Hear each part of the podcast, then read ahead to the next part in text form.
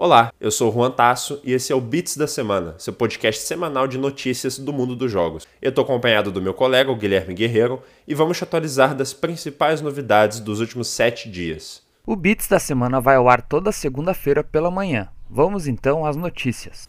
A gente começa o Bits da semana com uma notícia que é sinceramente revoltante. Por volta de um mês e meio depois da contratação, a Xbox Brasil demitiu a produtora de conteúdo e apresentadora Isadora Basile. Para quem não está a par da situação, a Isadora Basile tinha sido anunciada como a nova apresentadora do canal da Xbox Brasil no YouTube, e desde então ela recebe enxurradas de ataques machistas, ameaças de morte e de estupro de uma minoria muito barulhenta de fãs da Xbox. Em carta publicada pela Isadora, a apresentadora disse que por conta desses ataques, a Microsoft preferiu por desligá-la do cargo, para que ela, entre aspas, não esteja mais exposta a situações como essas que se passaram. A reação à demissão foi quase uníssona nas redes. Tamanho absurdo. Em uma nota, a Xbox Brasil afirma que passou por uma mudança de estratégia para seus conteúdos originais, resultando em menos canais oficiais e ainda agradece a Isadora Basile pela contribuição para a marca.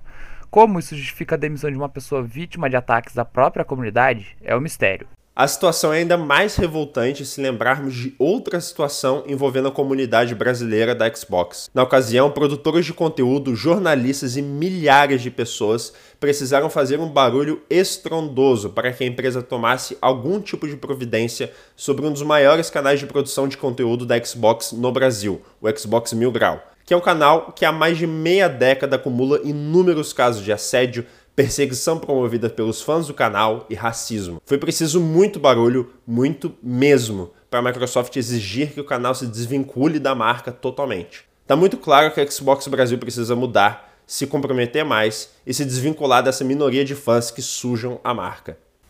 A Ubisoft revelou mais detalhes do novo Assassin's Creed Valhalla. A empresa lançou um trailer batizado de Deep Dive, com informações sobre jogabilidade, ambientação e novos recursos no game, como a nova mecânica de assentamento presente no jogo e as diferentes opções de customizações disponíveis para o jogador. Influencers tiveram acesso a mais uma versão de testes do game, podendo jogar aproximadamente 6 horas de Assassin's Creed Valhalla via streaming. A CD Projekt fez mais um Night City Wire essa semana, que é a live stream onde mostram mais informações sobre Cyberpunk 2077.